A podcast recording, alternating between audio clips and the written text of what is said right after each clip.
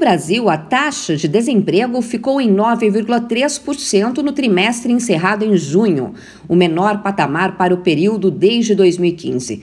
Os dados da Pesquisa Nacional por Amostra de Domicílios Contínua do IBGE mostram que houve queda de 1,8 ponto percentual na comparação com o trimestre anterior.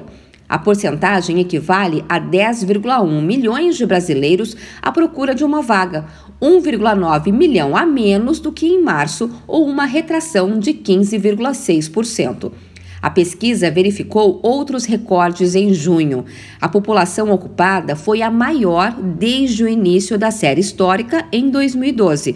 O contingente estimado em 98,3 milhões de pessoas representa uma alta de 3,1% frente ao trimestre de janeiro, fevereiro e março, ou 3 milhões de pessoas a mais.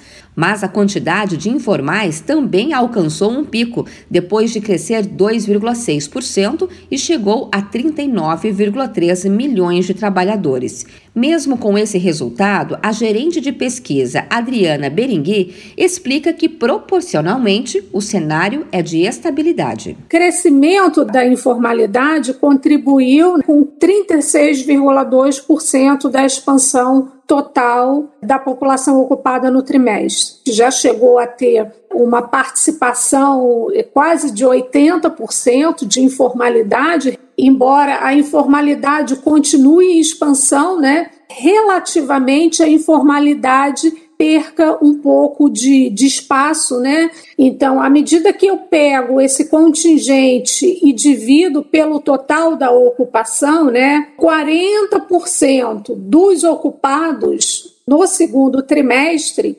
estão ocupados informalmente. Entre os trabalhadores informais, se destaca o incremento de 827 mil pessoas sem carteira assinada no setor privado. O número é o maior da série, totalizando 13 milhões de pessoas. O número de trabalhadores por conta própria, formais e informais, também bateu recorde histórico e foi estimado em 25,7 milhões. Na avaliação do IBGE, esse movimento está relacionado à retomada de algumas atividades do setor de serviços que foram bastante impactadas pelas medidas de isolamento social durante a pandemia. Segundo o levantamento do IBGE, o aumento da ocupação não se refletiu na elevação de renda. A quantidade média mensal de R$ 2.652 representa uma estabilidade na comparação entre o primeiro e o segundo trimestre do ano, mas também uma queda de 5,1% com relação ao que os trabalhadores recebiam em junho do ano passado. De São Paulo, Luciana Yuri.